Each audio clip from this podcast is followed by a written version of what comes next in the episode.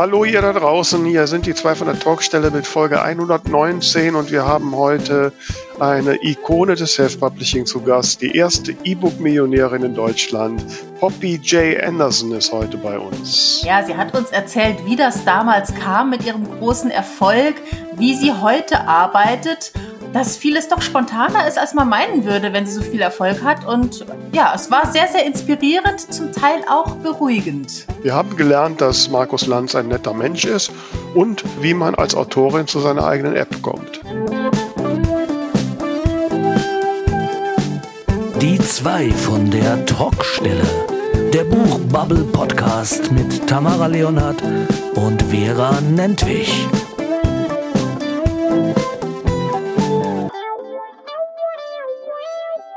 Ja, Folge 119, die zwei von der Talkstelle und ich sage Hallo, liebe Vera. Schönen guten Abend, wie geht's dir? Ja, hallo, liebe Tamara. Mir geht es äh, jetzt wieder gut. Ich komme wieder zu Atem. Ich bin heute wieder mit dem Fahrrad ins Büro gefahren. Ist ja schönes Wetter. Aber auf dem Rückweg hatte ich echt so starken Gegenwind. Hm. Und äh, da bin ich echt außer Atem gekommen und was ja echt nervt, ne, wenn man da so dem mit einem normalen Fahrrad so gegen den Wind anredelt, äh, radelt und dann kommt so ein E-Bike an einem vorbei. ich könnte sie ja, ne? Mann. das erinnert mich gerade daran, als ich mal mit dem Pferd im Wald war und es hatte unheimlich geregnet und der Boden war super matschig und da kam mir ein Jogger entgegen auf einem etwas schmaleren Weg und der meinte dann so, ganz matschig und nass hier alles und ich saß auf meinem hohen Ross und meinte, ich merk nichts davon. Aber dein armes Pferd. Ja, ja. Das ist eine Schlammpackung. ja, habt ihr nicht so schönes Wetter wie wir? Doch, doch, aber es war halt ein bisschen. Aber windig. Okay. Aber windig okay. halt. Ne? So, heute Morgen ging es echt schnell, da hatte ich einen Rückenwind. Ne? aber dann heute Abend, ja, Vera ja, N ist auf der Reise und hat Rückenwind. Ja, genau. Nein, aber ich muss schon merken, also ne, ich bin ja jetzt schon jetzt ein paar Mal mit dem Fahrrad ins Büro gefahren und dann ja auch schon mal so sonntags dann auch ein paar Kilometer. Wirklich. Und äh, ich merke, ich, äh, am Anfang kam ich so mit meiner Fünfgangschaltung, dass ich so im vierten Gang fuhr und jetzt fahre ich schon immer im fünften Gang, sogar bei hm. Gegenwind. Sehr schön. Es kommt, es kommt. Der alte Körper kommt wieder in Schwung ja. Aber apropos in Schwung, es kommt ja auch so alles in Schwung. Wir hatten jetzt am letzten Freitag seit zwei Jahren endlich mal wieder ein Konzert mit den Soviet Jazz Singers. Ja, wie war's denn? Ähm, es war, ja, es war, war schon toll, ne? Allein jetzt mal so überhaupt wieder mal so vor Publikum und singen. Ja, es war ganz anders als sonst. Ich meine, ich hatte wie nur vier, fünf Mal vorher proben können, weil ich ja lange Zeit wegen meinem Asthma da kaum singen konnte und war natürlich so in allen, in, in den Stücken zum Teil nicht ganz so sicher. Also ein paar Stücke aus dem Repertoire, äh, die ich dann zwei Jahre nicht mehr gemacht habe, da wackelte man dann plötzlich und die neuen Stücke sowieso. Insofern war ich schon besonders aufgeregt. Also sonst neige ich ja nicht so dazu, jetzt extrem aufgeregt zu sein. Also eine gewisse Anspannung hat man immer, aber so eine Auf, so nach dem Angst, oh Gottes, hoffentlich geht's gut. Also die hatte ich da jetzt schon so, aber ich meine, wenn dann so der, ja, sinnbildlich der Vorgang hochgeht oder wenn es losgeht, dann schießt einem ja das Adrenalin durch den Körper und belebt ein paar Synapsen, die von denen man gar nicht wusste, dass man sie hat und plötzlich fallen einem Dinge ein und Dinge mhm. funktionieren, die mhm. vorher nie funktioniert haben. Insofern war das wirklich ein ein sehr schönes Konzert und viele waren einfach auch froh, auch vom Publikum her, dass es endlich mal wieder sowas gibt. Und ähm, mhm. also es war auch äh, viel, waren so, so unsere Stammfans, viele ehemalige. Wir haben natürlich über die zwei Jahre, wo nicht ge kaum geprobt wurde, den einen oder anderen auch verloren, die dann alle da waren und jetzt doch wieder denken, oh, ist doch schön. Na klar, wir wissen natürlich, was nicht so gut funktioniert hatte eine Sache war ganz witzig. Wir haben, haben das so gemacht, dass wir nicht äh, so wieder so klassische Chöre machen, ne? gehen auf die Bühne, stellen sich auf, Dirigent oder Dirigentin zählt an und dann singen sie los. Ähm, wir haben das so gemacht, dass wir quasi, wir sind so im Publikum und fangen im Publikum überall verstreut mhm. äh, zu singen und gehen dann im Singen auf die Bühne und dann bildet ja. sich das langsam. Ja. Und bei einem Lied sollte es so sein, dass der Bass zuerst auf der Bühne ist und schon seine Stimme singt und dann als nächstes halt Tenor einsteigt und dann halt singend sich dazu gesellt. So. Ähm, mir war die äh, Aufgabe äh, anheimgefallen, so das Signal für die Tenorstimme zu geben. So, und das noch beim Lied, was noch neu war, weil ich noch nicht so richtig. Oh je. So, und oh, ich war echt fipprig. Hoffentlich schaffe ich es den, direkt den Ton, den richtigen von der Stimme und dann an der richtigen Stelle. Ich war so nervös, dass ich eine, eine halbe Strophe zu früh gegangen bin. Jetzt war das so, dass da eine Textwiederholung ist. Also das heißt, der Text an der Stelle war derselbe. Okay. Der hörte nur anders auf. Also der Bass guckte etwas irritiert, als wir da loskamen hat aber dann direkt geschaltet und den, Okay. Text einfach, den Text einfach angepasst Ja. und dann passt es irgendwie wieder. Okay. Das Publikum hat nichts gemerkt. Ne? äh, aber mir fiel es so auf halbem Weg auf, oh scheiße, du bist zu früh, aber dann war es, da musst du durch. Äh, nein, nein. Aber es war wirklich schön, hat, äh, hat großen Spaß gemacht, endlich mal wieder so vor Publikum und Das freut mich. schön. Ja, du hast ja vor Studentinnen oder Studierenden geredet heute. Jawohl. Heute Morgen um 8.30 Uhr schon. Da hat mich vor längerem, das ist, ich glaube, das war Anfang des Jahres, hat mich eine Dozentin angeschrieben von der Uni Mainz. Dort werden ja Buchwissenschaften gelehrt und sie hat eine Veranstaltung Publikations, wie war es jetzt, Publikationsformen im Wandel oder Publikationswege im Wandel. Äh, jedenfalls macht sie da eben in diesem Semester Schwerpunkt Self-Publishing. Und da hatten sie wohl auch schon einige Sitzungen, wo es dann eben drum ging, was ist Self-Publishing, wie funktioniert das und so weiter. Und heute sollte ich dann eben in einem Vortrag den Self-Publisher-Verband vorstellen und danach gab es eine Fragerunde. Und ja, das war super interessant. Ich habe so eine kleine Präsentation zusammengestellt, habe von allen möglichen Aspekten erzählt, Geschichte, Hintergrund und was wir alles tun. Und danach haben die Fragen gestellt und waren wirklich super interessiert, waren auch sehr kluge Fragen. Äh, sie waren alle total freundlich, also hat richtig Spaß gemacht. Und hast du jetzt das Gefühl, dass du den Buchhandel für das Self-Publishing geöffnet hast? Ja, ich finde es auf jeden Fall erstmal total toll, dass das Thema überhaupt in den Lehrplan reingerutscht ist, ähm, dass da wirklich gar keine Vorbehalte mehr sind, sondern dass Self-Publishing wirklich als äh, gleichwertige Veröffentlichungsform äh, da rübergebracht wird. Das finde ich ganz, ganz klasse. Und ähm, ich hatte schon anhand der Fragen auch das Gefühl, dass äh, die ein oder andere selbst schreibt und da eventuell Interesse haben könnte. Aber unabhängig davon war es einfach ganz toll, sich da einfach mal auszutauschen. Und ja, einige der Fragen waren durchaus auch inspirierend für die eigene Weiterarbeit. Ja. Okay, ja, also ich mal sehr gespannt. Ja, den finde ich auch toll. Also Ja. wir hatten ja damals, als ich noch vor, hatten wir ja mal so eine Veranstaltung bei Umbreit, wo auch äh, ein Professor mit seinen Studenten dann kam, um so Mhm. einen Einblick zu kriegen. Und nein, also allein, dass da so diese Öffnung da ist, das Interesse Ja. da ist, dass darüber gesprochen wird, das ist schon, schon toll. Ja, wir sprechen ja heute mit jemandem, die so von den Anfängen dabei ist, ne? wenn ich das Genau, richtig in genau. Habe. Da hat sich dann schon eine Menge getan. Womit wir wieder bei der Geschichte des Self-Publishing wären. Bei der Geschichte des Self-Publishing. Nicht? ja, da müssten wir mal, da gibt's doch so einen Mel Brooks-Film, ne? Die, die Geschichte der Welt in Ja, sowas. irgendwie sowas. Vielleicht müsste man auch mal sowas machen. Vielleicht müsste man mal eine Folge machen, so eine satirische Geschichte des Self-Publishing. Vielleicht drehen wir einen, einen 200 Talkstelle-Film. Ja, oder so. Mal sehen, was noch so alles kommt. Ne? Aber heute unterhalten wir uns erstmal mit unserem Gast.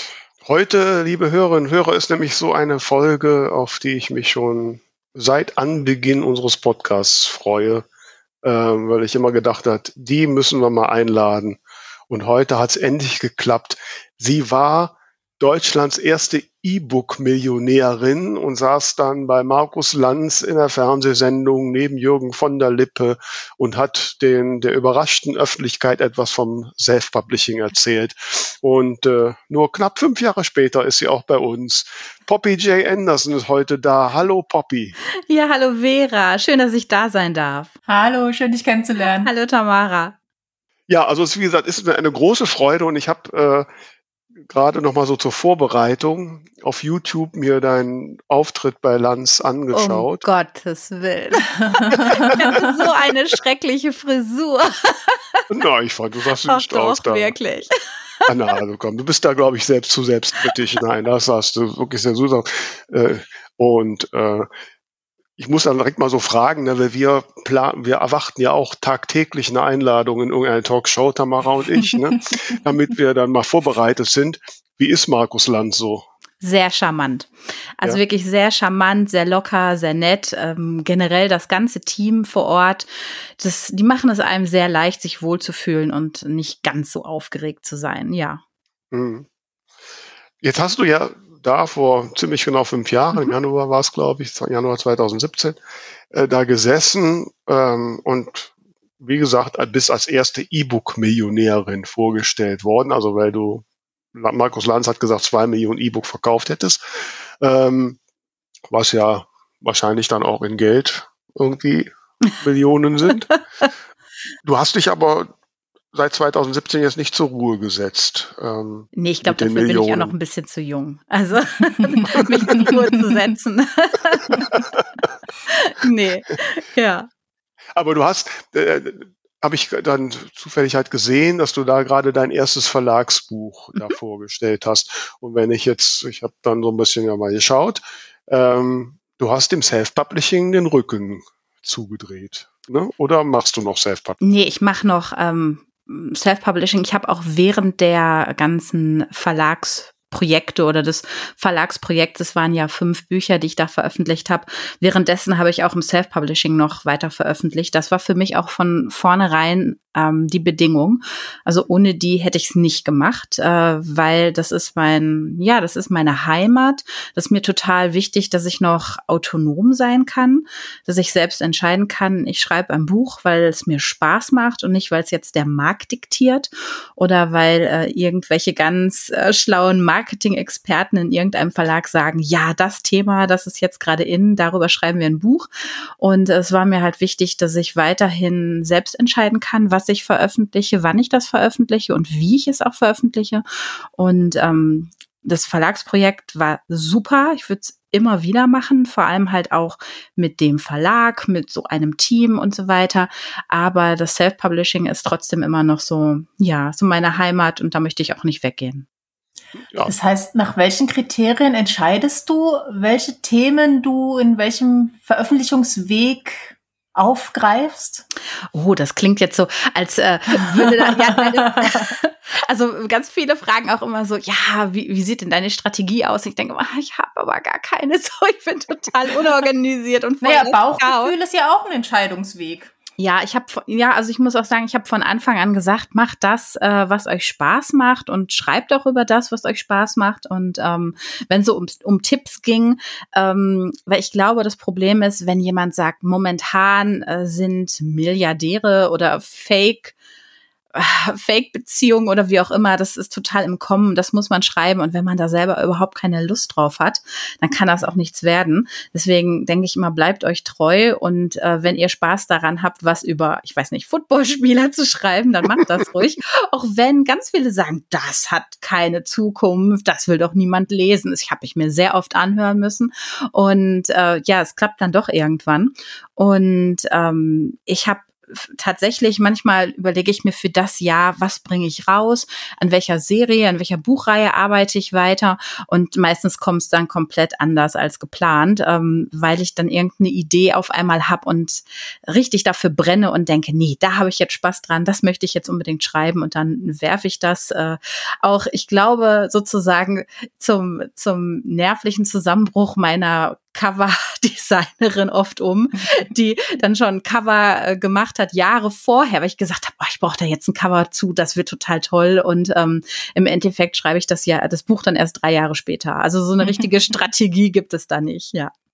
Aber das heißt, du hast jetzt eine Idee für eine Geschichte Ja. und dann musst du dir überlegen, biete ich das im Verlag an oder mache ich das im Self-Publishing? Ist das themenabhängig oder wonach entscheidest du das dann? Ähm, also ich habe ja auch eine Agentur, mit der ich zusammenarbeite und wir überlegen dann schon manchmal, wenn ich sage, ich habe jetzt vielleicht mal wieder Lust auf ein Verlagsprojekt, dass wir zusammen überlegen, was könnte man anbieten.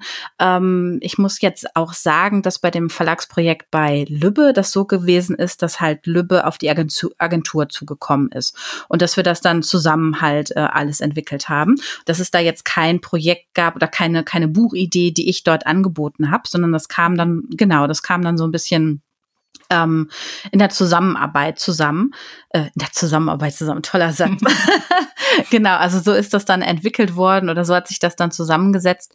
Und ähm, ja, ansonsten überlegen wir manchmal dann auch, wenn ich eine Idee habe und denke mir, ja, vielleicht könnte das bei einem klassisch publizierten Buch in einem Verlag, vielleicht wird das dann auch besser funktionieren, wenn es jetzt was ganz anderes ist als das, was ich normalerweise im Self-Publishing ähm, veröffentliche. Mhm. Wie, wie sind denn jetzt so deine Projektanzahlen? Äh, wie viele Bücher veröffentlichst du jetzt so aktuell im Jahr und äh, wie viel davon noch im Verlag? Ähm, also ich habe, ich habe dieses Jahr mein zehnjähriges Jubiläum und ähm, ich habe in den ersten sieben Jahren extrem viel veröffentlicht, muss ich echt mhm. sagen. Ich habe ja manchmal also ich, ich denke mal, sechs Bücher war ein guter Durchschnitt, manchmal auch mehr, vielleicht sogar acht. Und äh, in den letzten zwei Jahren habe ich wirklich für meine Verhältnisse extrem wenig veröffentlicht im Jahr. Das waren drei Bücher und meistens war eins davon auch ein Kurzroman. Also es waren wirklich jetzt die letzten zwei Jahre was relativ wenig. Ähm, ich weiß nicht, ob das was mit, mit Corona zu tun hatte, aber ich hatte so ein bisschen Unlust zu schreiben und konnte mich sehr schwer auf meine Buchprojekte äh, konzentrieren. Ich glaube wirklich, dass das was mit dieser kompletten globalen Entwicklung zu tun hatte, äh, dass einem das so ein bisschen gelähmt hat. Aber ähm, die Projekte momentan sind halt mehr. Ich habe dieses Jahr jetzt schon zwei Bücher veröffentlicht und es sollen auch noch einige folgen. Halt auch zu meinem Jubiläum kommt dann was raus. Und ähm, momentan arbeite ich an gar keinem Verlagsprojekt, aber einfach, weil die Bücher, an denen ich schreibe, von vornherein Self-Publishing-Projekte gewesen sind. Und ich schreibe ja immer in Reihen und ähm, deswegen sind das dann von vornherein halt Self-Publishing-Projekte. Genau. Also das heißt so, der nächste Teil der Reihe, da bleibst du dann beim Self-Publishing. Genau. Klar, das bietet sich für einen Verlag dann auch nicht an. Genau. Aber du hast ja gerade schon gesagt, dass Lübbe damals auf mhm. die Agentur zugekommen ist. Wie ist das denn heute, wenn Poppy J. Anderson zu einem Verlag geht? Äh, da kommt der CEO persönlich, der rote Teppich wird ausgerollt, der Champagner geöffnet. Also ich kann das jetzt nicht sagen. Äh, Doch, nein, nein, das darfst du alles das, sagen. Nein, so meine ich das nicht. Aber weil ich ja jetzt sozusagen äh, nach dem Verlagsprojekt da jetzt auch nichts, das nichts gestartet worden. Deswegen wüsste ich nicht, wie das heute ist. Aber ich muss schon sagen, dass es damals bei Lübbe wirklich ein ganz tolles Erlebnis war und ähm, man auch zu vielen Veranstaltungen eingeladen gewesen ist, zu Podiumsdiskussionen. Und das war schon wirklich sehr schön. Und der Verlag hat auch für die, äh, fürs Marketing, für die Buchreihe extrem viel gemacht. Und da gab es dann auch wirklich viele schöne Veranstaltungen. Ja. Mhm da muss ich jetzt mal, ich habe ja, wie gesagt, vorher so ein bisschen ähm, gegoogelt und was steht da so im Netz über Poppy und, und ich hatte wirklich den Eindruck, weil so irgendwie äh, Google mir direkt ein paar Verlagsseiten gehabt, dass du gar kein Self-Publishing mehr machen mhm. würdest. Insofern ähm, ist jetzt mein ganzes Fragekonzept durcheinander geraten. Oh Gott. Aber du hast ja gesagt, zehn Jahre jetzt mhm. dabei. Ne? 2000, wenn ich zurückrechne, das kriege ich hin. 2012. Mhm. Äh, schon wieder jemand, der so ziemlich mit mir angefangen hat und ja. viel erfolgreicher ist. Das ist, äh, das trifft einen hart. Ne? Vera. Ähm, ähm, wie, wie hat sich denn für dich jetzt so, wenn du jetzt heute Self-Publishing machst, wie hat sich Self-Publishing über die Jahre verändert für dich? Äh, ich finde, es ist total professionell geworden. Ähm, am Anfang, es kann aber auch einfach nur sein, dass ich am Anfang überhaupt nicht professionell gewesen bin. Ähm, das liegt wahrscheinlich auch daran, dass ich da reingestolpert bin. Also ich habe ja keine Erwartungen damit verknüpft, als ich mein erstes Buch veröffentlicht habe. Das war aus so einer Sektlaune heraus und ähm, ist es tatsächlich gewesen. Äh, ich weiß noch genau, das war ein Sonntagabend und ich habe gerade meinen Koffer gepackt, weil ich zu einem Seminar gefahren bin. Und äh, da habe ich die Nachrichten geguckt im Fernsehen und da wurde, wurde sozusagen ähm, die Frankfurter Buchmesse des, also von 2012 halt vorgestellt, was so passiert ist in der Woche. Es war ja der letzte Tag und äh, unter anderem hieß es ja und äh, was jetzt ganz neu aufgekommen ist, ist Self-Publishing. Dann wurde das so ein bisschen erklärt. Ich habe während des Kofferpackens zugehört und gedacht, ach, das klingt ja interessant. Man, du hast so viele Manuskripte in der Schublade. Wenn du von einem Seminar zurück bist, dann guckst du dir das mal genau an und vielleicht veröffentlichst du dann ja ein Buch. Und ähm, ja, so habe ich das dann auch gemacht bei dem ersten Buch und habe ein total hässliches Cover gehabt, das ich noch selber fotografiert habe im Garten meiner Eltern. Und ähm, ich hatte keinen Social Media Account, keine Website, gar nichts. So, es war wirklich einfach so hochgeladen und gedacht, naja, wenn 50 Leute das im Jahr lesen, dann bist du der König. Dann haben 50, ja wirklich, ich habe so gedacht, mein Gott, dann haben 50 Leute, wildfremde Menschen, haben dann dein Buch gelesen. Das war wirklich unvorstellbar. Und ähm, das hat sich dann halt wirklich entwickelt von Buch zu Buch, dass es professioneller geworden ist. Dass man dann auch irgendwann gecheckt hat, ach, man kann sich ja wirklich ein professionelles Cover auch machen lassen. Also man muss dafür nicht fotografieren. Und ja, genau. Also ich habe ja auch äh, sozusagen das Glück, dass ich Germanistin bin und dann halt in meinem Freundeskreis halt auch viele andere Germanisten habe und ähm, dann auch sozusagen da das Lektorat dann direkt von Anfang an machen lassen konnte und das Korrektorat. Und ähm, ja, das ist wirklich von Buch zu Buch professioneller geworden. Und mittlerweile sehe ich das natürlich in dieser kompletten ähm, Welt des Self-Publishings, dass es nicht mehr so wie am Anfang ist, sondern dass viele, die einsteigen von vornherein, so einen richtigen Plan, eine Strategie im Kopf haben und auch, also sozusagen, ähm, ja, viel einfacher, würde ich vielleicht sagen, und systematischer auch an die Sache drangehen und ähm, ja auch ein Korrektorat, ein Lektorat, ein Coverdesign ähm, wissen und ja erreichen können, weil ne, also weil man das am Anfang war das noch ein bisschen schwieriger, muss ich sagen, ähm, jemanden da zu finden. So Sachen, die man outsourcen kann, ne, dass man die dann gefunden hat. Das ist jetzt schon ein bisschen einfacher. Da gibt's halt eine komplette Wirtschaft, würde ich einfach mal sagen, dahinter.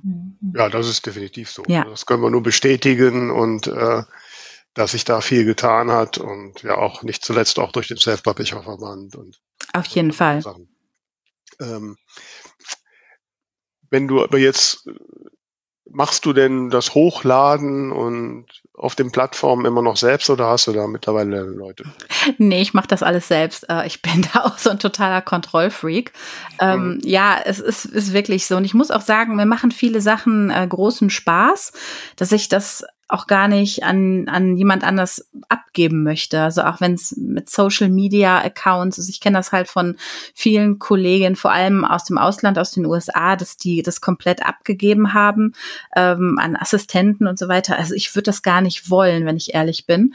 Äh, manchmal ist es einem natürlich sehr viel und dann denkt man, oh Gott, ich muss mich jetzt mal zurückziehen, damit ich dieses Buch äh, fertig bekomme. Ähm, aber es sind viele Sachen, die ich selber machen möchte. Und ähm, ich habe auch immer irgendwie Angst davor, dass ich jetzt doch die falsche Datei hochlade. Deswegen kontrolliere ich das noch beim Hochladen 30 Mal.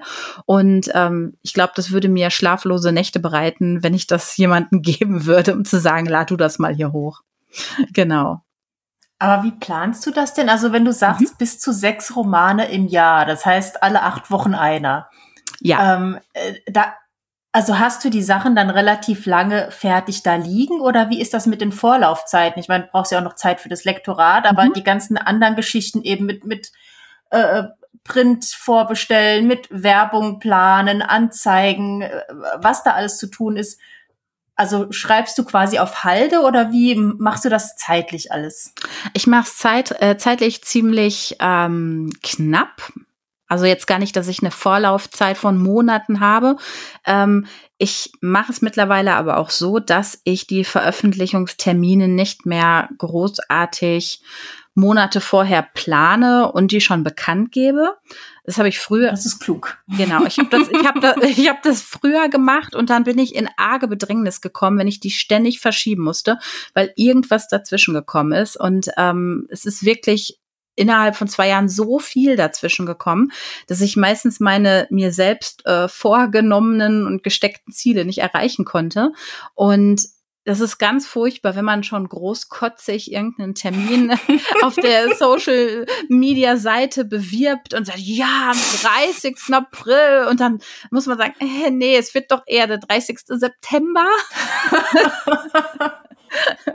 genau. Und ähm, ja, und das ist dann so ein bisschen, ja, so ein bisschen, würde ich sagen, immer etwas schwierig gewesen.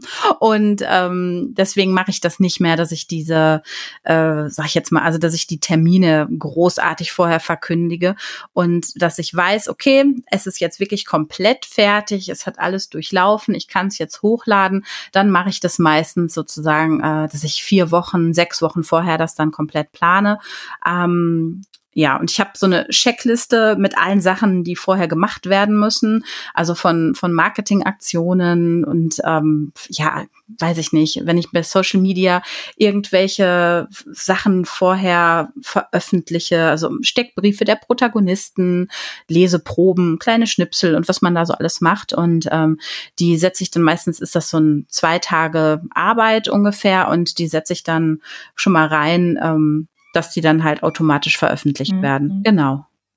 Ich dachte gerade so, äh, wenn ich jetzt heute eine Sache lerne, dann äh, verkünde oh deinen äh, Veröffentlichungstermin nicht mehr zu früh. ja. ich konnte das gerade sehr gut nachfühlen, äh, was du erzählt ja. hast. Aber da denke ich mir parallel, es ist natürlich auch schwierig, die Planung zum Beispiel mit den Vorableserinnen und Bloggerinnen oder sind die so flott bei dir dann, so spontan? Ähm, ich bin ehrlich, ich mache keine Blogger-Aktion. Ähm, okay. habe ich noch nie gemacht. Ähm, und ich habe eigentlich zwei, ja, ich habe zwei beziehungsweise drei Testleserinnen, die habe ich eigentlich von Anfang an. Und äh, zwei von denen, die lesen meistens parallel, so während ich es noch schreibe. Und ähm, ja, deswegen, die sind halt auch wirklich immer extrem flott. Ja. Mhm. Ja gut, Rezensionen kommen wahrscheinlich von selber rein. Ja, also das wird einem ja wirklich sehr oft vorgeworfen. Also vor allem in den letzten Jahren mittlerweile ist es ja durch diese Bewertung, äh, dieses Punktesystem bei Amazon ist es ja noch mal was anderes. Aber so äh, ganz am Anfang, wenn man dann schon am ersten Tag 15 oder 20 Rezensionen hatte, also ich habe das immer in irgendwelchen Gruppen bei Facebook gelesen und so weiter, dann kamen alle so, ja, das kann doch nicht mit mit rechten Dingen vor sich gehen. Die sind ja bestimmt alle gefälscht und bezahlt worden und ich kann wirklich guten Gewissen sagen, ich habe noch nie äh, bei irgendjemanden betteln müssen für eine Rezension oder irgendjemand für eine Rezension bezahlen müssen. Und ähm, das kommt dann einfach. Also wenn, wenn man wirklich Leser hat, die drauf brennen, jetzt den neuen Roman zu lesen, weil das auch die Lieblingsreihe ist und die schreiben dann halt schon am, am ersten Tag eine Rezension. Die sind ja auch wirklich sehr flott. Also viele, die warten dann wirklich bis Mitternacht und lesen dann und haben sich am gleichen Tag freigenommen. Und dann kommt halt auch relativ früh die Rezension. Und ja, das ist, ist wirklich super. Genau. Ähm, aber bevor wir jetzt noch ein bisschen, mhm. was mich noch ein bisschen interessiert, du hast von deiner Checkliste gesprochen, was du alles machst. Ja. Da möchte ich gleich noch ein paar Details von hören. Ja, klar. Aber da dachte ich vielleicht an, an Tamara. Wir haben ja immer unseren Hashtag Schreibtipp Freitag, unter dem wir eine, ein Thema vorgeben an unsere lieben Hörerinnen und Hörer. Mhm wo sie dann mal so aus ihren Erfahrungen ich, äh, was dazu posten können und sagen, wie sie das so machen. Und mir kam jetzt gerade so der Gedanke, so Planung des Veröffentlichungstermins. Ja. Wie macht ihr das? Habt ihr feste Termine? Ist es schon mal total in die Hose gegangen? Äh, habt ihr Druck? Oder macht das wie Poppy und vielleicht demnächst Tamara auch und nie wieder einen Termin? Ähm, so, was sagst du dazu, Tamara? Wäre das eine Frage, die wir stellen ja, können? Ja, klingt gut. Wie, wie lang vorher plant ihr? Ich denke gerade an eine Kundin von mir, die veröffentlicht ihr Buch irgendwie in zwei Monaten. Man kann es jetzt schon vorbestellen. Und ich bin froh, wenn es am Tag selber da ist. ähm, ja, genau, diese ganze Vorabplanung, das ist eine interessante Frage. Ja.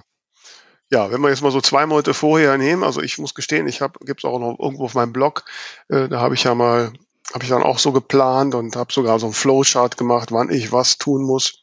Äh, wie sieht denn die Checkliste bei dir aus, äh, Poppy? Was steht denn da so alles drauf? Was, was gehört denn bei dir alles so essentiell zum Buchstart? Ähm, ja, das ist, äh, ist jetzt ganz unspektakulär. Da steht eigentlich so alles drauf, dass ich, was ich wirklich nicht vergessen sollte. Also wenn wir jetzt von der Vorbestellung sprechen, ich mache das meistens so, dass wirklich das Buch zwei Wochen vor der Veröffentlichung dann oder anderthalb, zwei Wochen vor, vorher vorbestellbar ist, dass ich das mit dem Amazon-Konto richtig verknüpfe. Also da steht dann beispielsweise auf der äh, Checkliste, ne, dass ich das Taschenbuch dann auch hochlade. Ähm, ich veröffentliche die auch wirklich komplett nur über KDP. Also ich gehe da nicht noch über andere Anbieter. Das ist mir einfach zu aufwendig. Es klingt jetzt total faul, ich weiß. Aber äh, das, das, das reicht dann auch für mich oder in meinen Augen. Und ähm, ja, dass ich es auf der Homepage einpflege, ne? dass ich den, den Newsletter schon mal fertig mache, dass der dann, ähm, dass der dann am gleichen Tag veröffentlicht wird von der Veröffentlichung. Ähm, ich habe eine App, dass ich das dann in der App auch reinsetze. Ähm, da kann man dann halt auch solche Push-Notifications einsetzen, dass ich das dann alles mache. Ähm, ich bin auch bei einer Firma, die dann die Raubkopien überwacht, dass ich frühzeitig da Bescheid gebe und halt den Titel dann auch schon äh, ja, vormerken lasse, dass die dann vom Tag eins überwachen ähm, und sperren lassen auf irgendwelchen dubiosen Seiten. Also ja, solche Sachen einfach. Mhm. Ja. Jetzt muss ich kurz nachhaken. Du hast das so im Vorbeigehen erwähnt. Du hast okay. eine App. Ich habe eine App, genau. Die heißt Populicious. Okay, was, was tut die? Was kann die? Ähm, und zwar, ich habe relativ viel ähm, Post bekommen, dass also immer die gleichen Fragen wurden eigentlich gestellt. Wie ist denn die Reihenfolge von dem, von der Buch, Buchreihe? Und wie ist die Reihenfolge von der anderen Buchreihe? Und ähm, ja, das ist eigentlich wie die Homepage nur halt in App-Form. Und genau, und wenn irgendwas Neues ist, wird das dann halt direkt auch eingespeist und äh, man kann halt durch diese Push-Nachrichten direkt, wird das dann auf das Handy äh, der, der, ja, Benutzer gesendet. Und das ist eigentlich ganz gut, ne? weil viele ja mittlerweile gar nicht mehr so über den Computer gehen, mhm. sondern halt wirklich nur über Smartphone, übers Handy und dann hat man es direkt da online und äh, kann reingucken, ohne dass man auf die Homepage gehen muss. Ja. Ja, cool. Mhm. Ja gut, da sind wir jetzt direkt angefixt, ich ja als Techie sowieso. so kann man sich das äh, genau, kann man sich das so als äh, Self-Publisherin äh, leisten oder muss man halt schon Millionärin sein? Wie, was ja, kostet denn so eine App? Ähm, boah, da fragst du mich jetzt was. Also ich habe einen wirklich total tollen Kollegen, den Daniel Moravec, und der hat auch alles, was mit der Technik zusammenhängt. Ähm, der hat das über diese ja, das ist so ein App-Design, äh, da hatte der es gemacht. Und jedes Jahr, wenn es irgendwas gibt, was man wieder ähm, ja konfigurieren muss, dann sag ich mal, Daniel, bitte Hilfe. und er macht das dann. Aber ich glaube, es ist, wenn man sich da einmal eingefuchst hat, dann ist das okay. Also das ist auch eine Jahresgebühr. Ähm, ich weiß gar nicht, wie hoch ist die. Also ich glaube, man muss schon so ein paar hundert Euro äh, da anlegen ich glaube jetzt nicht im Jahr, sondern einmal als Grundgebühr und dann kommt das sozusagen im Jahr. Und wenn man es dann halt über den Apple Store anbietet, kostet das dann auch noch mal irgendwie eine Jahresgebühr. Es ist jetzt nicht so, es ist jetzt wirklich nicht die Welt. Ähm, es ist nur relativ äh, aufwendig, das zu pflegen und immer alles dann sozusagen zu aktualisieren, wenn man das jetzt nicht nur ähm, bei der Homepage macht, sondern halt auch noch bei der App und so weiter, ja. Okay, dann ist das aber günstiger geworden, weil ich weiß, so vor 10, 12 Jahren war ich bei einer Firma, die hat Apps angeboten mhm. und da waren wir auf jeden Fall in fünfstelligen Beträgen. Nee, das wäre ein bisschen viel. Ja, das wäre ein bisschen viel. Ich glaube, wir hatten damals auch geguckt, äh, vor, ich glaube, vor drei Jahren oder so haben wir damit angefangen. Ähm, da gab es halt auch verschiedene Anbieter und da war auch welche dabei, da schlackerte man mit den Ohren und hat gedacht, okay, ob das jetzt mal Sinn macht, ist die Frage. Brauche ja. ich das wirklich? Ja, also ich glaube, ähm, ich hatte vorher so eine WhatsApp-Gruppe beziehungsweise extra noch eine, eine Nummer von so einem Prepaid-Konto und ähm, habe dann da so eine, ja, so WhatsApp-Gruppen gemacht. Ähm, wie hießen die denn nochmal? Also, dass ich was reinschicke und alle bekommen das, aber dass die anderen nicht die, die anderen Nummern sehen und so weiter. Aber dann hieß es ja mhm. auch, ah ja, das also WhatsApp darf nicht äh, für geschäftliche Dinge benutzt werden, sondern nur privat. Und dann habe ich gesagt, komm, dann lassen wir das, dann müssen wir das auf anderem Wege regeln und dann haben wir das mit der App gemacht. Genau. Ja, das ist schon ziemlich, ziemlich cool. Ne? Du bist die erste Autorin, die wir haben und wir hatten ja schon ein paar, die eine App hat. Ja, muss ich gleich direkt mal im, im, im also bist du jetzt nur im App Store, äh, im Google Store oder äh, im, im Apple Store oder bist du auch bei Google? Auch bei Google, ja. Warum nicht? Nachher mal gleich Apps installieren hier. Uh. Äh, aber ähm, du hast ja jetzt schon äh, durchblicken lassen, so dass dir dieser Austausch mit den Leserinnen und Lesern ganz wichtig ist. Mhm. Ähm, so neben deiner App und Newsletter hast du vorhin kurz erwähnt. Mhm.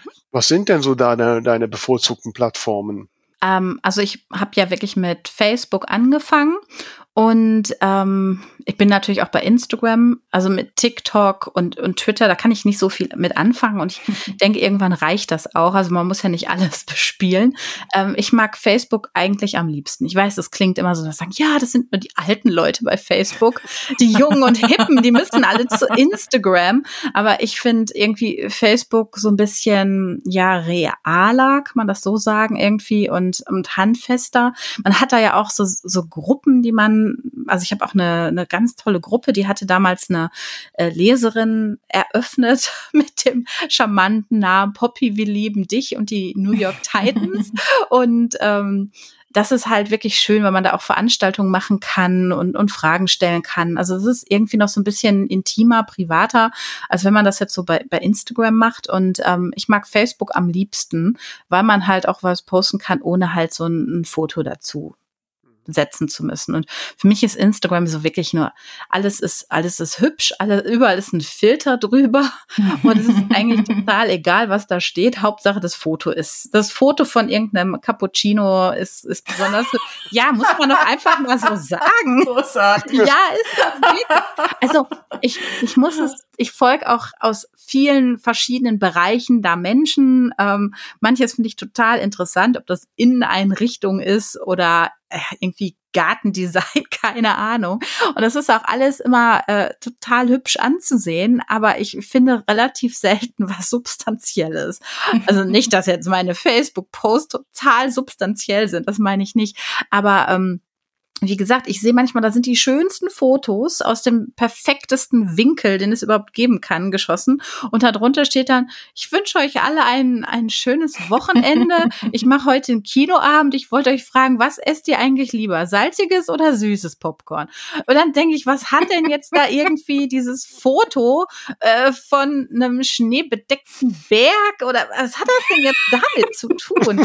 Also ich kann da nicht so viel mit anfangen, muss ich wirklich Oh. sagen. Herrlich. Also lieb, liebe Poppy, du redest mir so aus der Seele. Das freut Und ich- mich.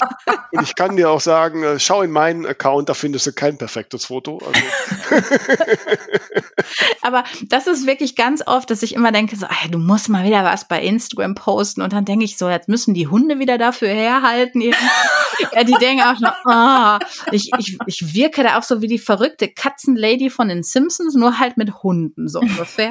ja. Ich, ja, ich würde da auch gerne mal mehr in den, also jetzt außer in den, in den Stories oder so, würde ich halt auch wirklich gerne da mal was posten. Nur wenn ich so mein Handy durchgehe, ich finde da halt keine ästhetisch ansprechenden Fotos, die ich dann da äh, posten kann, außer halt von den Hunden oder ja, ich möchte auch nicht die ganze Zeit irgendwelche Gartenfotos posten. Die haben ja nichts mit dem zu tun, was ich dann also beruflich mache oder wofür ich bei, bei Instagram bin. Und deswegen mag ich, äh, muss ich sagen, Facebook noch ein bisschen lieber, ja. ja, also da bin ich, äh, das tut mir in der Seele gut, liebe Poppy. ähm, absolut. Aber wenn du jetzt, du hast ja dann schon einen ganzen Köcher von Dingen, die du tust. Und ich meine, klar, du hast natürlich jetzt auch einen riesen Leserschar. Äh, da passiert natürlich auch sehr viel, was man natürlich gerade, wenn man nicht ganz so berühmt ist, äh, eher nicht hat. Wenn du jetzt, wenn heute jetzt so ein Autor, eine Autorin vor dir steht und dich mit traurigen Augen anguckt und sagt, liebe Poppy, was muss ich denn tun? Was würdest du sagen, ist essentiell äh, jetzt neben dem Buchschreiben, Mhm. Bescheid und so, so an Marketing und Veröffentlichungsmaßnahmen? Was wäre für dich das, das Wesentliche, was man tun sollte? Ähm, also, der Matthias hat ja ganz oft schon gesagt, das beste Marketing für ein Buch ist das nächste Buch. Und ähm, das habe ich, ich habe auch einige Übersetzungen und in den USA veröffentlicht und da haben mir auch ganz viele gesagt von meinen amerikanischen Autoren, dass das Wichtigste ist ähm, für die, vor allem für die amerikanischen Leserinnen und Leser, ähm, dass da nicht nur ein Buch steht, sondern dass der Autor schon mehrere hat, um die vorzuweisen, weil alles andere wirkt so ein bisschen dubios auf die.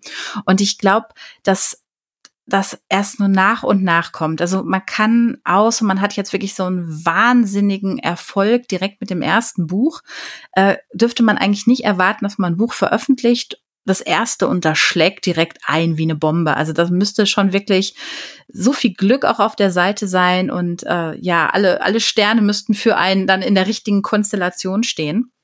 Und deswegen sollte man sich nicht entmutigen lassen, wenn das erste Buch nicht total der Bestseller wird.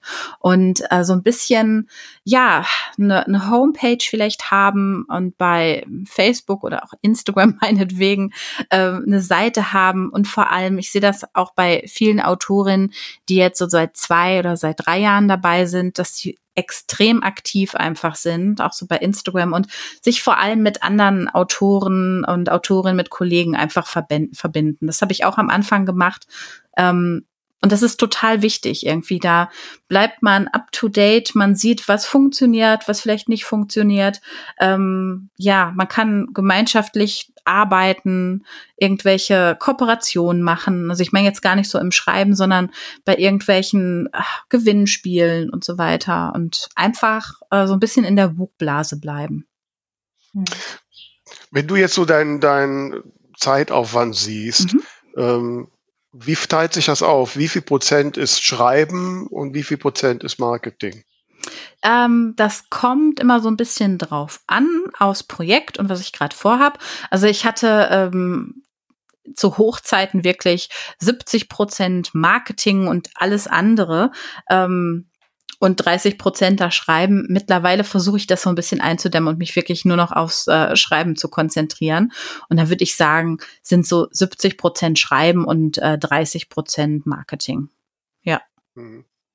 Okay, also wahrscheinlich, weil über die Jahre Marketing du einfach so eine große Base hast. Ich meine, wenn du ein Buch raushaust, dann da wacht ja schon eine Million Fans. Ne? ja, ist doch so, oder nicht? Ich meine, du hast ja eine riesen Fanbase, die jetzt einfach äh, darauf wartet, also, den nächsten. Mir, mir sagen ja immer, ja, mir sagen immer auch ganz viele, ja, ähm, warum machst du dir denn überhaupt Sorgen, wenn du das Buch rausbringst? Das, äh, das verkauft sich von alleine. Und ich denke mir immer, nee, also ich, ich möchte gar nicht äh, so denken irgendwie. Und ich mache mir wirklich bei jedem Buch vorher einen Kopf, ach, hoffentlich kommt das an, hoffentlich wird's gerne gelesen, äh, hoffentlich gefällt das den Leserinnen nicht, dass sie denken, was hat sie denn da rausgehauen und so. Und ich glaube, wenn man irgendwann so bequem und ähm, ja, vielleicht sogar arrogant wird, dass man denkt, ha, bitte, also Entschuldigung. Was soll schon schief gehen? Was, genau, was soll denn schon schief gehen? Haha. äh, ich glaube, das ist echt gefährlich. Das auch so dieses so, so abheben. Ich habe mhm. das schon echt bei einigen gesehen und das, ähm, das kann, das kann nie gut gehen. Ich dachte auch gerade, also wenn ich jetzt ein Buch schreibe und veröffentliche und alle finden es scheiße, ist das zwar unangenehm, aber es fällt halt auch nicht so auf. Also ich könnte mir schon vorstellen, dass da ein gewisser Druck auch dahinter mm. ist, abzuliefern oder nicht. Total. Also wirklich, total. Ähm, ich habe also bisher sind fast alle meine Bücher auf Platz eins gewesen. Bei den ersten zwei weiß ich es nicht, weil ehrlich mhm. gesagt, ich wusste damals gar nicht, dass es ein Ranking gibt. Also ich die, es ist hört sich bescheuert an, aber ich hatte von nichts eine Ahnung. Wirklich von gar nichts hatte ich eine Ahnung. Und ich habe erst beim, beim dritten Buch oder beim vierten Buch gemerkt, ah, es gibt ein Ranking. Das wusste ich gar nicht. und, äh, und, ähm, und danach sind alle Bücher auf Platz eins gewesen. Und dann bei meiner Rockstar-Reihe, die ist vor drei Jahren veröffentlicht worden. Ähm, da war das erste Buch noch auf Platz eins, aber die anderen, die dann folgten, nur noch, ich weiß, jeder, der jetzt zuhört, denkt, boah, hat die Alte einen Knall.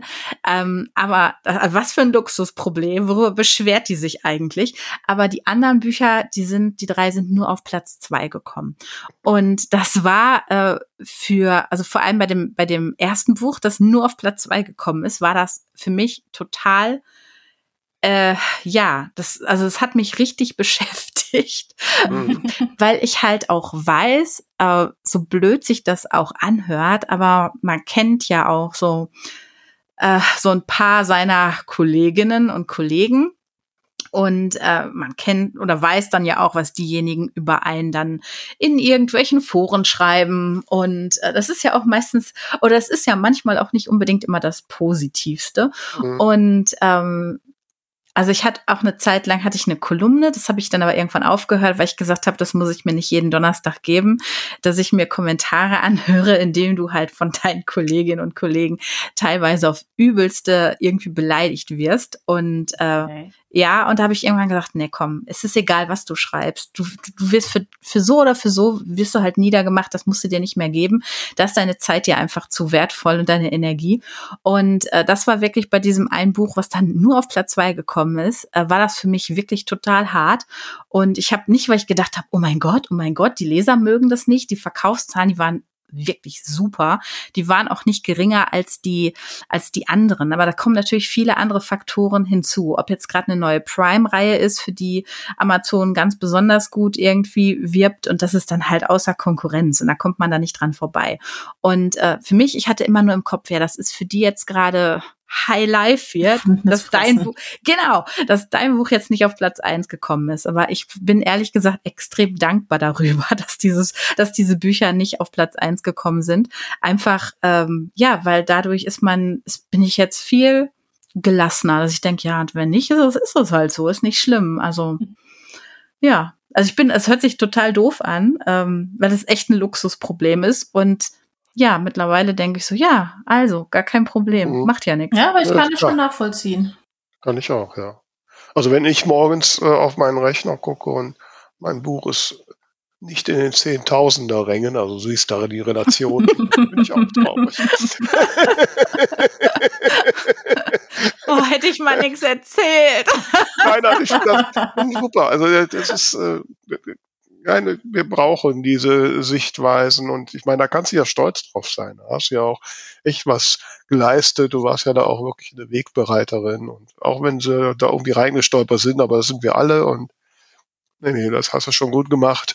Äh, wie viele Bücher hast du jetzt geschrieben? Du hast gesagt, dein, dein jährlicher Durchsatz ist in den letzten zwei Jahren ein bisschen gestiegen, aber du müsstest doch, ich 60, 70 müssen das doch locker ähm, schon sein, ich oder? Irgendwann mal nachgezählt letztes Jahr. Ich weiß die, ich weiß die Zahl aber nicht mehr. Ähm, ja, also irgendwie so 50, 60. Es sind natürlich auch Bücher dabei. Ähm, das sind dann viele Kurzromane halt auch. Und es sind da auch, ähm, ich glaube, Sammelbände mit dabei. Also für die eine Reihe gibt es ein Sammelband, für die andere Reihe gibt es ein Sammelband, für die Titans-Reihe, da kommt jetzt bald der 19. Band raus und halt im November der 20. Da gibt es halt mittlerweile schon drei Sammelbände, die zählen natürlich auch mit dabei. Das ist dann halt äh, mhm. ja keine Arbeit gewesen, sozusagen die Bände ja. dann zusammenzusetzen. Aber es sind schon, sind schon einige dazugekommen, ja. Aber dann direkt einmal die, die mhm. Fachfrage äh, wann, äh, ab wie viel Bänden hast du denn so ein Sammelband gemacht und kommen dann alle da rein oder nur die ersten zwei oder wie machst du das? Ähm, Weil ich da gerade mhm. überlege, ja, Sammelband mache. Ja, ich finde hm? ich finde ein Sammelband wirklich super.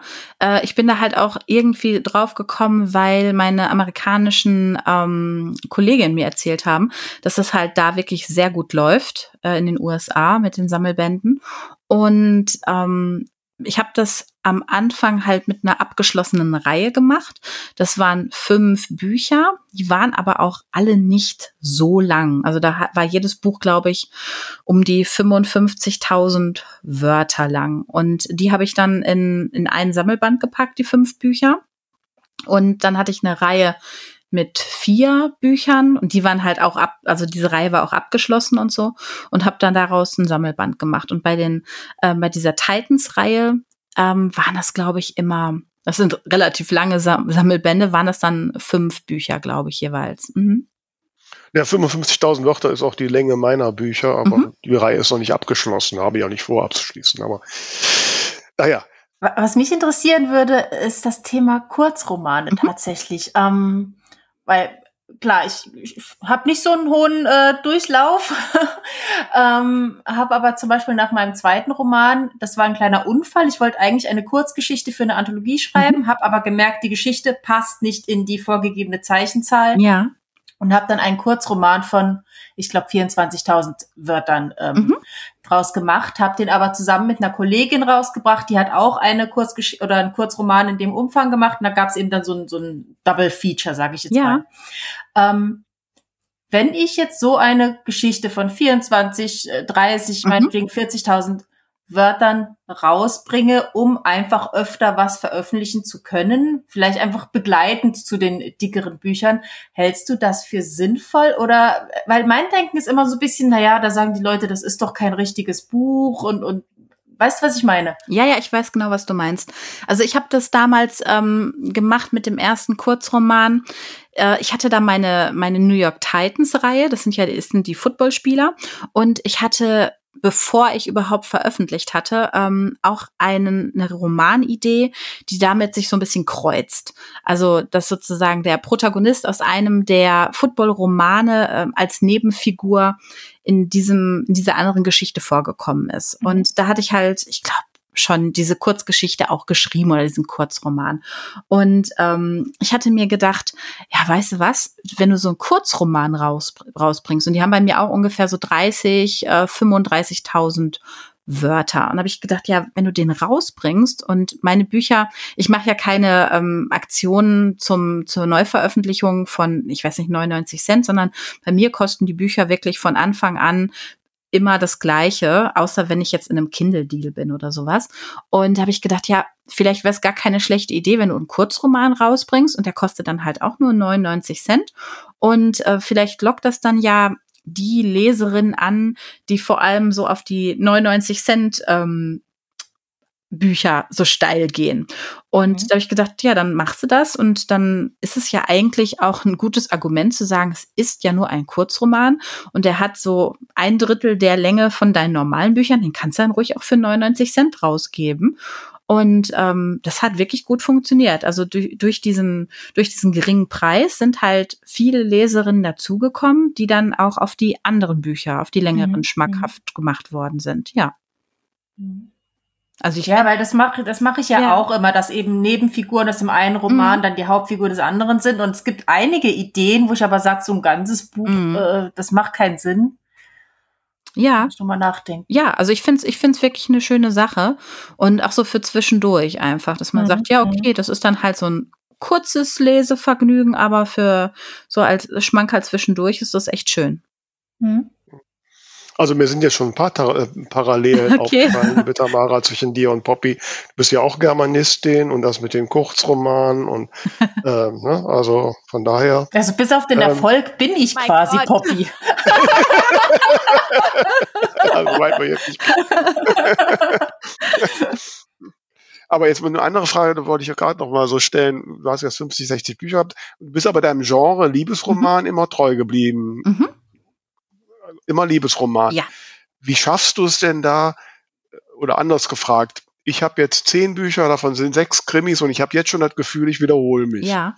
Wie kriegst du das hin, jedes Mal, dass das für dich was Neues Also ich habe ist? tatsächlich noch nie das Gefühl gehabt, ich wiederhole mich. Also ich habe noch nie gedacht, ah, das hasse aber schon mal in dem anderen gehabt. Also muss ich wirklich sagen, weil die Figuren vielleicht auch immer so eigenständig sind, ähm, allein so im, im Kopf, wenn man die formt, dass man gar nicht sagt, ja, aber die Figur ist ja genauso wie die andere oder die Geschichte. Also es ist wirklich äh, alles so immer neu und anders, auch die Konstellation und die Beziehung zueinander, dass ich da noch nie das Gefühl hatte, ähm, dass das ist aber wie in dem anderen Buch. Bei Formulierung habe ich das manchmal. Also wenn ich dann irgendwie eine, denke, das ist eine besonders witzige Beschreibung einer Situation, dass ich denke, ach, ich glaube, hast du das nicht schon mal irgendwie anders, hast du nicht schon mal so geschrieben irgendwie? Ähm, aber an, in, in den Geschichten oder an den Figuren ist mir das noch nie aufgefallen, dass ich gedacht hätte, "Hm, hört sich aber so an wie in der anderen.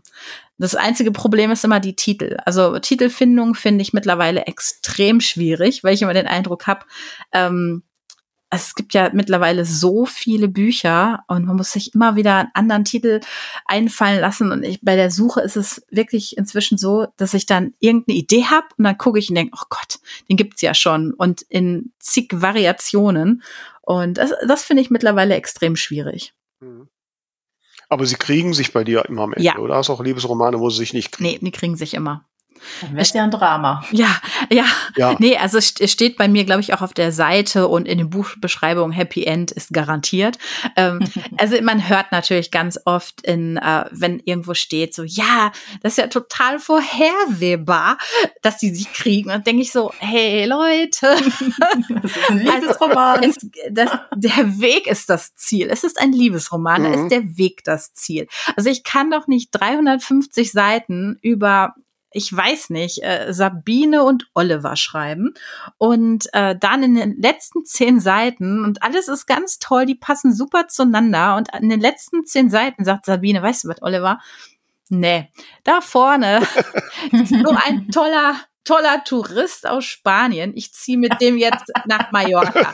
Also jetzt, ja, oder oder als als als wenn dann auf den letzten zehn Seiten, äh, ich weiß nicht, auf einmal E.T. Äh, aus seinem aus, se- aus seinem aus seinem UFO steigt und sagt, die Sabine, die nehme ich jetzt mit und wir gründen jetzt irgendwie eine Zivilisation auf dem Mars.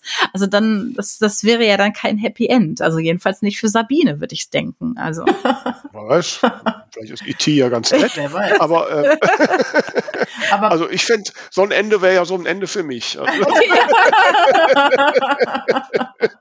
Aber bei den Ideen hättest dich mal gereizt, ein anderes Genres zu schreiben? Hast du schon mal drüber nachgedacht? Ja, ähm, ich habe da halt auch so ein paar Sachen. Ähm, also ich habe einmal so ein Regional, aber es ist auch, es wäre auch eine Liebesgeschichte. Das wäre aber regional verankert hier bei mir im Ruhrgebiet. Das ist auch eher so eine Familiengeschichte und die möchte ich auch unbedingt schreiben.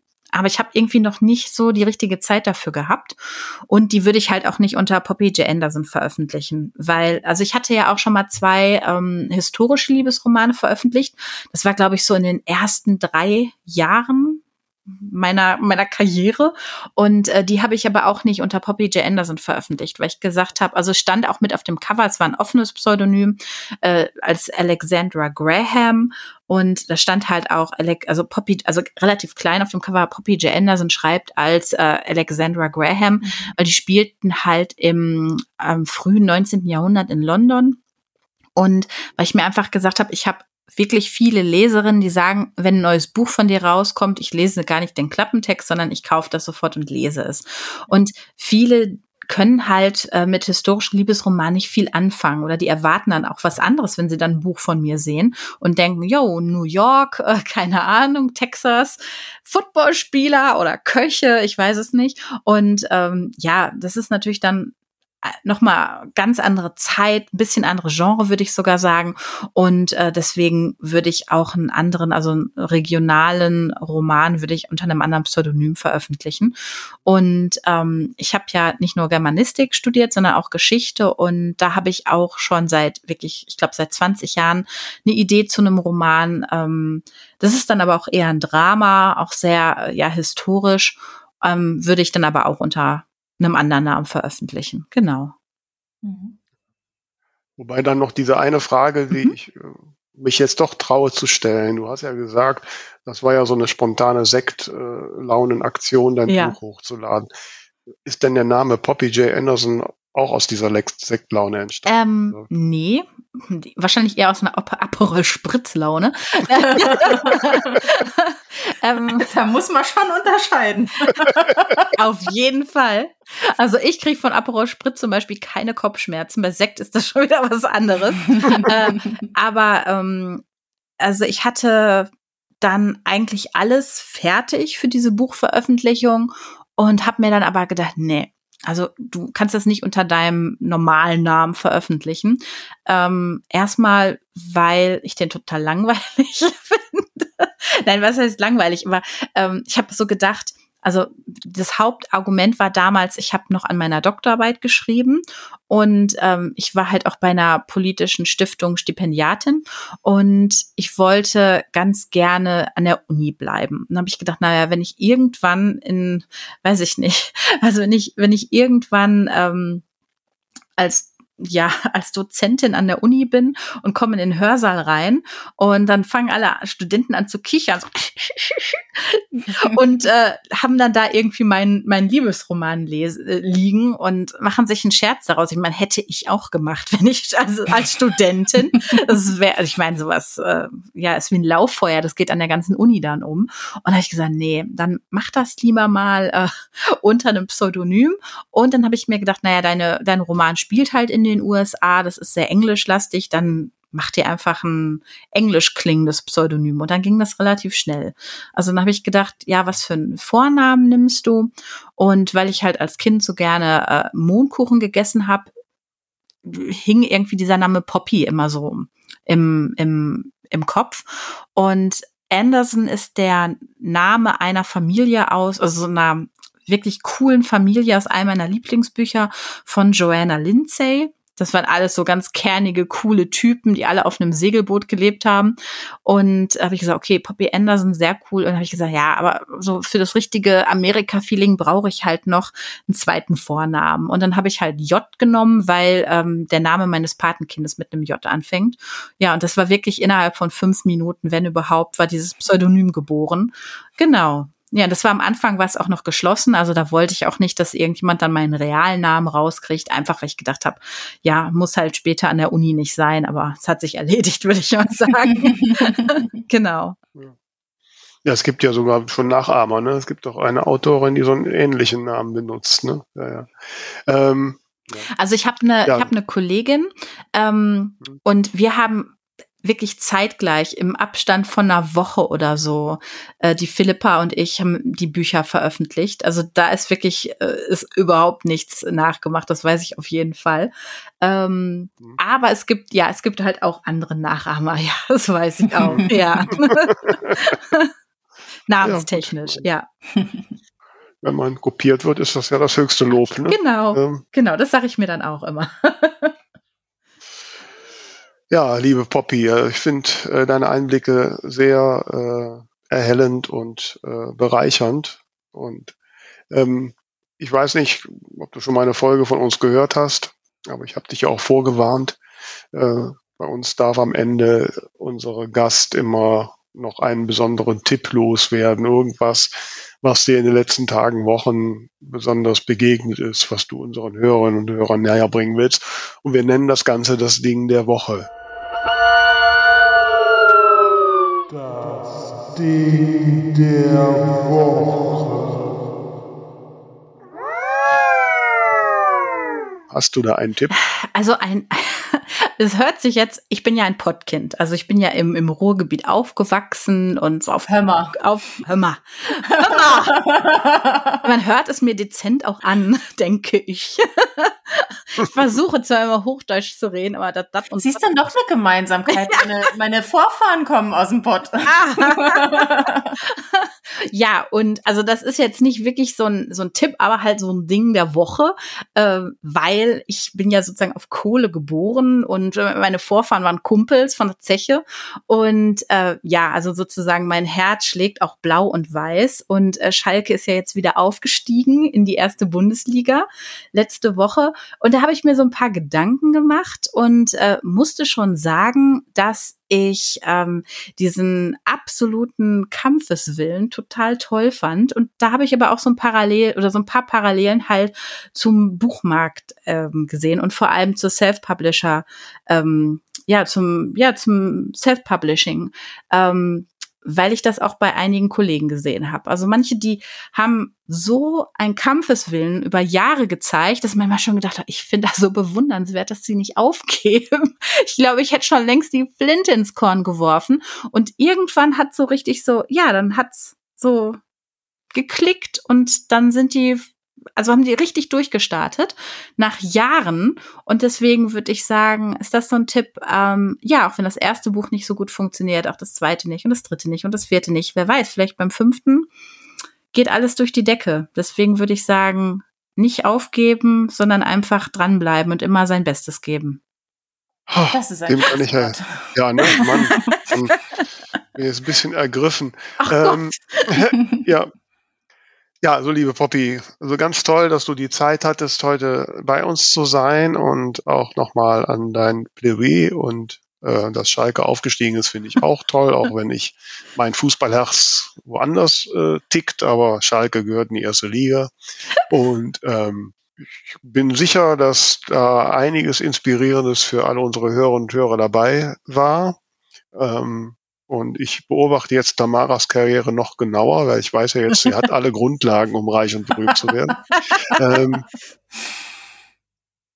ja, möchtest du dem noch was äh, anschließen, liebe Tamara? Dem ist nicht mehr viel hinzuzufügen. Es war eine super spannende, inspirierende Stunde, sehr sympathisch und unterhaltsam. Also vielen, vielen lieben Dank, dass du da warst. Ja, ich danke, dass ich da sein durfte. Wir äh, haben uns sehr gefreut und äh, ihr da draußen, ihr wisst, was ihr zu tun habt, nicht? Äh, uns folgen auf sämtlichen Plattformen, das Buch Bubble Bulletin abonnieren, falls ihr es immer noch nicht getan habt und empfehlt uns weiter. In diesem Sinne, eine schöne Zeit. Bis nächste Woche. Macht's gut. Ciao.